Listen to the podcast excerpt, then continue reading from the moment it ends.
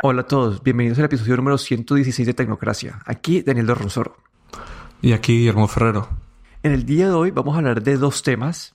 El primero es un hack o hack entre comillas que sufrió Twitter esta semana. Y el otro es que previamente hemos discutido cómo serían, pues, que hemos discutido esta transición a, de procesadores ARM en algunos laptops, pero acá hoy haríamos un, algo más detallado de qué, qué impactaría esto al usuario, qué es lo que podríamos ver diferente con estos procesadores. Entonces empecemos con la parte de Twitter. Y aquí yo estuve, no sé, yo estuve esta semana, estaba viendo mi Twitter y de la nada empiezo a ver que, no sé, Elon Musk eh, pone un tweet de, de esos típicos de, de scam de, de, Bitcoin. Y yo dije, uy, no, este man está molestando porque hay un resto de cuentas en Twitter que lo imitan a él, que ponen su foto de perfil, lo imitan a él y ponen ese mismo scam. No, este man debe estar molestando porque, pues, no sé, por molestar. Y después hace retweet. Y después pone otro. Y después Barack Obama. Y, y es que, uff, acá, acá lo hackearon. Y empezó a hacer el seguimiento en vivo y esto es pues todo el mundo paniqueado, Twitter no sabe qué hacer, estuvo como cuatro horas sin responder y salían saliendo más personas, más personas. Y no sé, pues acá hay bastante información que desempacar. Todavía no hay, no hay claridad de 100% de la información. Entonces lo que, lo que sabemos hasta ahora preliminarmente es que en uno de esos foros de, pues, medio ilegales, una persona diciendo tener, eh, decía tener acceso a, a cuentas eh, que quisieran en Twitter, cobraba como 3 mil dólares por acceso a cada cuenta. Esa fue la primera la primer parte, como que lo que una parte. Eh, luego dicen que esta acción pasó utilizando las herramientas de administración de Twitter, es decir, que no fue, no fue que hackearon la infraestructura de Twitter y se metieron a, a la cuenta, no, es que ah, de alguna manera eh, tuvieron control o acceso a las herramientas de administración, utilizaron esas herramientas de administración para cambiar las claves de las cuentas que querían atacar. Y luego de cambiar las claves, entraban a estas cuentas y empezaban a hacer sus posts. Dicen como que no solamente fueron estos posts, sino que también sacaron más información. Puede incluir esto los, los mensajes directos. Y entonces aquí ya, este es como que, ahí es como el tema, entraron como que, eh, dicen que tuvieron acceso como que a 140 cuentas, de las cuales eh, lograron extraer información como que de 40 cuentas. Y aquí la pregunta, hay varias preguntas que surgen porque dicen, listo, estos manes entraron a estas cuentas súper importantes. Si en verdad entraron a la cuenta al 100%, tenían el acceso básicamente de, o sea, como que empezar la tercera guerra mundial más o menos. La pregunta es por qué solamente hicieron un Bitcoin scam que recolectaron 100 mil dólares y estos 100 mil dólares no se sabe cuántos eran en verdad ellos como que alimentando su propia cuenta para mostrar que, que, que, sí estaba funcionando. Entonces, no sé, dicen que esta, esta cuenta de Bitcoin o este scam de Bitcoin era como que un, un, frente para otras acciones que todavía no sabemos qué pueden ser, cuál fue el impacto real. No sé qué, qué, qué pensaste vos de toda esta historia de Twitter. Pues eh, eh, pues fue también un poco sorpresa, ¿no? Pero, pero bueno, por lo que, por lo que he leído, pues eh, eh, parece que eran, dicen, dicen que probablemente eran estos dos jóvenes que se dedican a, que tienen esta afición por, por, por estas cuentas de nombres cortos y hacen negocio vendiendo a la gente, por ejemplo, si quieres tener arroba 6 o arroba un número o una letra, ¿no? Hay gente que está dispuesta a pagar bastante por esto, ¿no? Y, dicen que, que lo que hicieron es eh, hackear las cuentas de gente que trabaja en Twitter que tiene acceso a, a, lo que es el a lo que son estas herramientas, ¿no? Eh, de, de, administración de Twitter y ahí fue donde hackearon. Curioso también que estuve leyendo que, que porque alguien se preguntaba que por qué la, la cuenta de Donald Trump no fue hackeada, ¿no? Fue la de Barack Obama y la de otra gente bastante conocida en Estados Unidos, pero por lo visto la cuenta del presidente tiene una, una una seguridad adicional, ¿no? Que, no tienen las otras cuentas y que por eso no, no, no pudieron como hackear la cuenta de, del presidente Donald Trump. Y bueno, se, todavía creo que no está todo muy claro, ¿no? Se han quedado algunas, algunas cosas en, en el aire, pero también dice que pues que no tuvieron, probablemente no tuvieron acceso a los, a las, a, creo que a los passwords, a lo mejor tampoco. Bueno, está todo un poco todavía en el aire. Creo que todavía hasta, hasta ayer eh, venían noticias ¿no? de, sobre, sobre el, hackeo y sobre, y sobre qué puede haber afectado y qué no.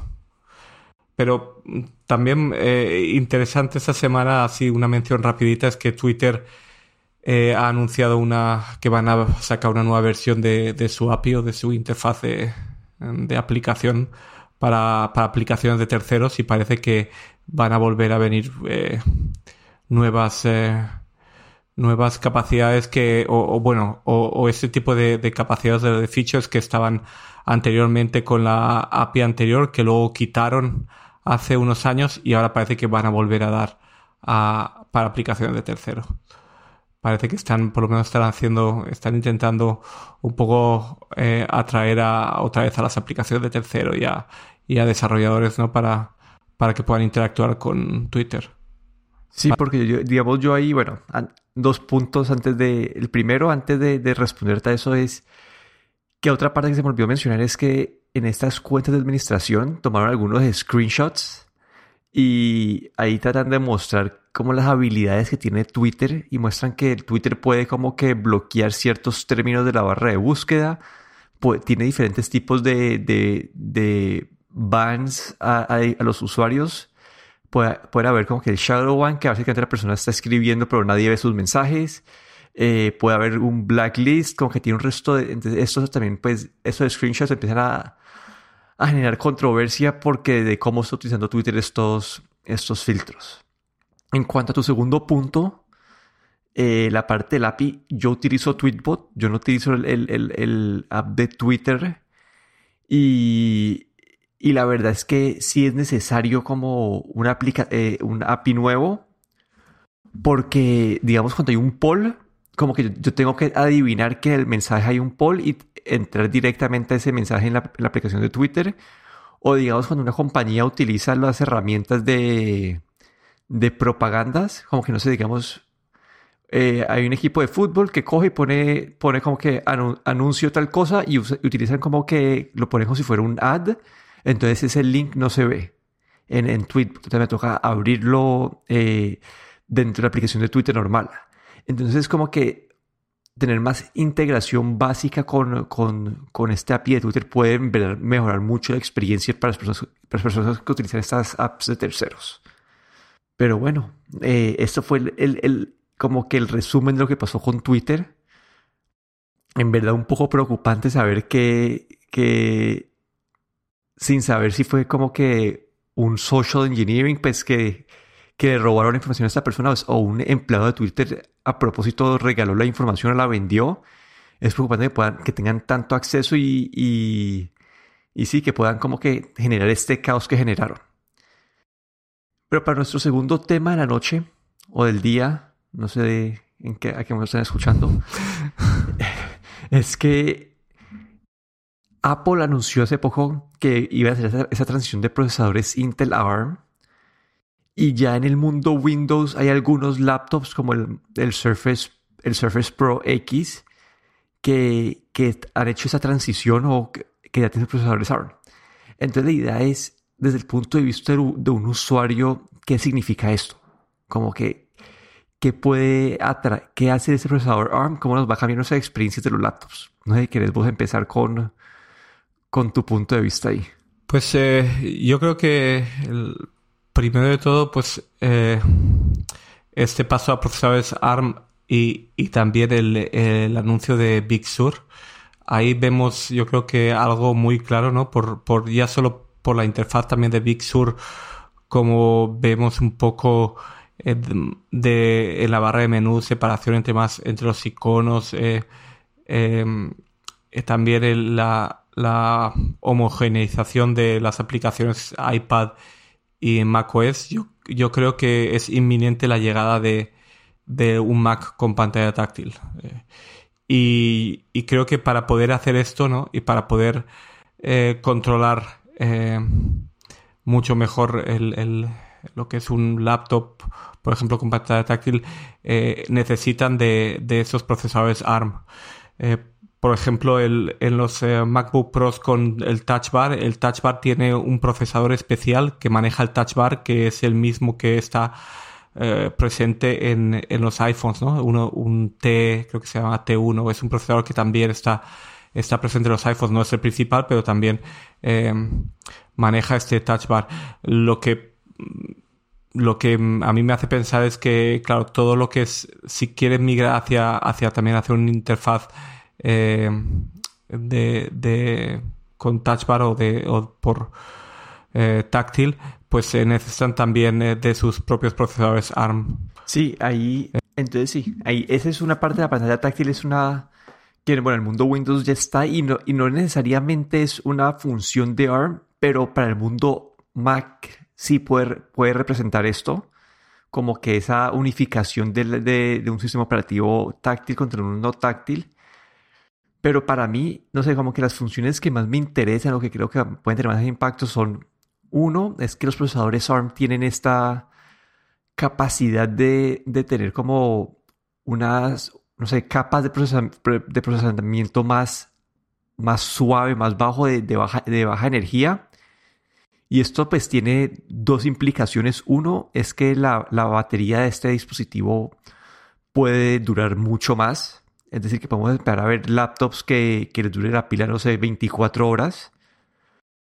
Y la otra consecuencia de esto es que al ocupar menos energía, también pueden esos, esos computadores pueden mantener un modo de prendido como que, como que standby, como que ahí sin estar completamente prendidos, pues estar prendidos. Es decir, cuando uno lo va a utilizar, el computador está listo mucho más rápido y esto es algo que vemos en los, en los iPad, que uno el iPad lo, le haces lock, el computador sigue, el iPad sigue prendido, pero cuando uno lo hace unlock, como que tienes acceso inmediato a tus cosas, es una experiencia de usuario bastante buena. Entonces, es una de las primeras cosas que, que podemos ver con, con el uso más bajo de energía de, de estos procesadores. Sí, yo creo que la parte de, energía también es, es eh, un, principal, digamos, eh, causa. Y, yo creo, claro que Apple eh, siempre se ha dicho que Apple pues eh, controla el hardware y el software y por eso la integración de los productos es tan buena, ¿no? Y, pueden conseguir pues baterías de duración tan larga, digamos para un iPad por ejemplo, 10, 10 horas. Y, y, en la parte de, de laptops, sobre todo, pues yo creo que aquí esta integración tenía un eslabón, digamos, que faltaba y era la parte del procesador, ¿no? Digamos, ese eslabón que le faltaba para poder crear entonces eh, lo que tienen ellos como visión de, de, de, lo que es el nuevo ordenador, el nuevo computador para, para el siglo el siglo XXI, ¿no? Yo creo que ellos tienen una idea un poco un poco diferente a lo mejor de lo que de lo que por ahora nosotros concebimos como, como ordenador portátil o como laptop o como ordenador sobremesa. Yo creo que ellos tienen ahí una idea en la mente, ¿no? Que todavía no han desvelado y, y que para esa, dentro de, de, esa idea, pues parte de la estrategia es ese cambio a, a procesadores ARM o sus propios procesadores. Y yo creo que esto, no sé si lo vamos a ver ya, esa, ese, ese cambio de estrategia ya con los primeros eh, computadores que ellos dijeron que iban a anunciar antes de finales de este año. Pero yo creo que ahí hay, ellos tienen una, tienen una estrategia ahí que no, nosotros no sabemos, ¿no? Y que creo que cuando, cuando lo muestren, pues mm, va a ser algo también así como que nadie espera, ¿no? Y, y va a ser, y, y, luego pues a lo mejor le van a seguir muchos otros, ¿no? Pero yo creo que ahí, no, no sé si va a ser simplemente un, un, ordenador con pantalla táctil y batería larga, sino que yo creo que a lo mejor ahí están pensando en algo más. Sí, ahí todavía esa parte no tenemos clara todavía. A ver, yo te sigo dando más funcionalidades que creo que pueden llegar y cambiar un poco. Acá te tiro otras dos. Una es siguiendo esta, esta, esta, esta tendencia de, de menos poder, de menos, como que tener estas capas de procesamiento de menos potencia. Lo que vemos es que estos procesadores pueden ser térmicamente, son más eficientes que, que uno, un Intel, por ejemplo. Y esto les permite como que tener menos necesidad de, no sé, de flujo de aire dentro del laptop o de, o de procesador eh, o de ventiladores que, que estén encima del procesador. Entonces, como vemos en un iPad, como no necesitas, esta, eh, no necesitas, tener, no necesitas tener ventiladores para, para mantener el, el, el, nivel térmico necesario. Entonces podemos ver laptops mucho más delgados, más portátiles. O de otra manera también podemos ver laptops más, si mantenemos la estructura como que de térmica actual, es decir, que un procesador que utilice menos, puede, menos pues, capacidad térmica significa que puede llegar a, a tener una potencia mayor. Entonces, no sé, eso es otra parte. Y al tener procesadores que están pensados principalmente en dispositivos, dispositivos móviles, esos procesadores pueden ya tener esta experiencia de trabajar con modems de, conectividad celular. Es decir, que podemos empezar a ver o, a considerar eh, tener, no sé, conectividad 5G en un laptop y siento que eso se, se adaptaría muy bien a la vida de cuarentena, a la vida de trabajar remotamente, porque básicamente ese laptop que va a durar, le va a durar mucho la, la, batería, la vas a poder utilizar como que con, con, con internet, como que casi que cualquier parte. Y eso, no sé, siento que es un, una, una herramienta pues, de movilidad ya completa. Sí, ahí también a, añadir otra cosa y también es la parte de, de seguridad como es el, el eh, Face ID, el Touch ID, la parte de realidad aumentada. Yo creo que eh, en todo esto como hemos visto que, que Apple está trabajando para, con sus iPads y los eh, iPhones, hemos visto ahí eh, cómo han ido añadiendo funcionalidad de realidad aumentada y realidad virtual, o bueno, más aumentada, pero yo creo que esto como también depende mucho del, procesador que tiene, ¿no? Y de, y de eh, del diseño del procesador y de cómo ellos acceden también al hardware. Y creo que aquí también puede que, que lo que sea cambiar a su propio procesador pues les dé una ventaja que no tienen con Intel.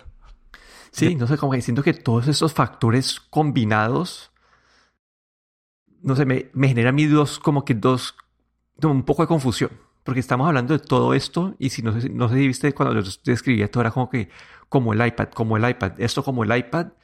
Y esto puede, puede significar que, eh, no sé, como que este laptop del futuro, especialmente en el mundo Apple, sea muy parecido al iPad y que esta, esta, no sé, como que yo siento que el, yo siento que el iPad más caro o el top line comparado con el Mac de más, más simple, va a ser una línea bastante gris que, que, que los divide estos dos. Y creo que las diferencias se van a ver más como que en, la parte alta de la gama de los, de los MacBooks. Eh, no sé, los rumores ahora dicen que los que salen en este año, en el 2020, no van a tener todas estas características que hemos mencionado. Eh, puede que sea más el, el, diseño típico, pero que en el 2021 sí vamos a ver los, el rediseño completo, donde podemos ver esta, este, estas pantallas que son más pues, curvas, más parecidas a la, bueno, el diseño, de la, de, el diseño curvo de la, pantalla como más parecido al iPad. Podemos ver lo de la conectividad celular, podemos ver eh, todo esto del Face ID que has mencionado. Y no sé, como que yo siento que esto le va a dar un aire fresco a los Macs. Especialmente siento que un como que un procesador de estos le puede dar una, digamos, no sé, me imagino un MacBook Air yo, con un procesador de estos que le va a dar a la mayoría de usuarios una experiencia demasiado buena. Como que, imagínate un MacBook Air de hoy, que ya es bastante pequeño, con un procesador igual o más potente, porque yo, creo que los procesadores de, de, del iPad son más potentes que el que utilizan en el MacBook Air. Y con una pantalla touch, con mejor batería, con conectividad celular, siento que eso para la gran mayoría de usuarios, este computador que, va a permitir esta estructura, esta arquitectura ARM, le pone una muy buena experiencia de usuario y puede darle este alza a, a, no sé, a una nueva tendencia en los laptops que, hacía falta. Y, eso no, es para, no, cabe quitar que en Windows también hay una, un, inicio en esa tendencia, como que Microsoft sacó, su Surface Pro X, era mucho más limitado, como que ellos lo sacan con un Snapdragon, un procesador de Qualcomm como que el 84X, una cosa así, pero ese procesador es mucho más limitado que los de Apple y además de eso el, Windows todavía tiene, está muy, está, es una como una capa virtual que básicamente lo que está haciendo es como convertir todo el Windows actual como lo, lo está, está haciendo una transcripción o lo está, eh, ¿cómo se dice? Translate en español. Eh, lo, está, lo está traduciendo como que en tiempo real entonces el desempeño no es el mejor, pero estamos viendo unos saltos en Windows también en esta dirección. Y la verdad lo que toca hacer es esperar hacia dónde va cada compañía con esto. Pero siento que, no sé, siento que Intel se quedó dormido. Hace unos años la competencia los alcanzó. Y esto va a significar que nuestros computadores, lo que teníamos pensado como computador hasta, hasta hoy, esta imagen vaya a cambiar poco a poco con esta transición ARM. Sí, yo creo que Intel no, no ha podido o no puede seguir las demandas, digamos, que tiene Apple para, para sus computadores y, por eso eh, pues Apple ha, decidido como dejarlos atrás. Y, y también pues eh, diciendo, eh, comentaba sobre, sobre el laptop que podrían sacar con pantalla táctil. Yo incluso, bueno, han habido rumores y, y todavía lo tengo así en mente, es si puede, puede que saquen un, un iPad híbrido, digamos, que pudiese Em, pudiese arrancar con eh, macOS o con iPadOS. Eso, eh, bueno, cabría esa posibilidad. Y la otra cosa a comentar es que desde el punto de vista de, software de aplicaciones, yo creo que, que el iPadOS en sí, pues em, hemos visto algunas aplicaciones pro, pero para la gente realmente pro, pues tiene todavía sus limitaciones, aunque han añadido ratón y todo. Y, son los interfaces así que son muy complicados, digamos, para, de aplicaciones como el, Photoshop, que, bueno, ya hay una versión para el iPad, pero que no tiene toda la funcionalidad del, del, eh, del Photoshop de, de, de, computadora, pues yo creo que ahí se están topando con, con, ese, con esa limitación, ¿no? y creo que, que este, eh, este cambio al, al ARM, al Apple Silicon, eh, junto con el eh, Big Sur y iPadOS yéndose hacia, hacia Big Sur, yo creo que ahí pues eh, están intentando como llegar a ese sistema operativo, digamos, híbrido que puede hacer para tanto para aplicaciones pro como para cualquier otro tipo de aplicaciones porque sabemos que van a ejecutar aplicaciones de iPhone y de iPad nativamente. Pero yo creo que aquí es, es eh, también un, un, punto, digamos, a favor de, de estos, eh, digamos, estos laptops que pensamos laptops que van a ser o computadores con eh, Big Sur y con procesadores ARM. Sí, no sé, a mí, la verdad me, me, tiene bastante intrigado, interesado qué puede significar esta transición. Siento que es la, Apple la va a poder utilizar como para llegar a, paridad en cuanto a funcionalidad con, los, con los Windows, en cuanto a la parte de touchscreen, en conectividad celular, en vida de batería en algunos, mentiras, vida de batería no tanto.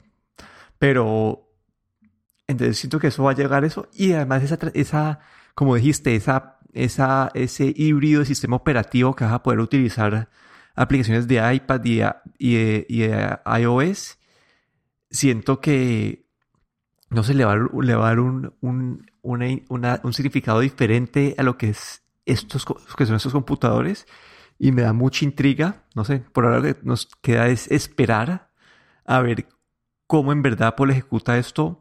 Y es una transición, ¿no? Porque lo, primero que vamos a ver no es la etapa final del, del, proceso, sino que es el primer eslabón en esta, en esta dirección. Habrá que esperar. Yo creo si, si tengo que hacer así como un, un guess o, un intentar adivinar cuándo esto se va a presentar, yo creo que será en octubre, eh, octubre máximo noviembre, porque si presentan algo supongo que querrán venderlo para la campaña de Navidad y yo creo que lo vamos a ver eh, tal vez eh, unas semanas después de que Big Sur salga oficialmente. Sí, y el tiempo, no sé, el tiempo en cuarentena ha pasado bastante rápido. Y no sé, estamos a mediados de julio. En agosto tendremos anuncios de, Samsung que se, puede, se ven medio interesantes. En, después tendremos, no sé, tenemos todavía, esperamos anuncios de Google con su línea de Pixel. La próxima semana tenemos anuncio, bueno, sí, tenemos anuncio de, de OnePlus. Es decir, que este verano que ha estado un poco lento en cuanto a noticias de tecnología, creo que va a empezar a, a andar más rápido y a darnos más noticias de tecnología. Sí, yo creo que ya, ya el coronavirus ya se está quedando un poco atrás y ahora están poniéndose ya todas las pilas y vamos a tener por lo menos unas semanas un poquito más cargadas de, de noticias. Entonces eso ha sido todo por el episodio de hoy. Aquí me despido. Daniel Rosoro en Twitter en arroba de y aquí Guillermo Ferrero en Twitter arroba galletero.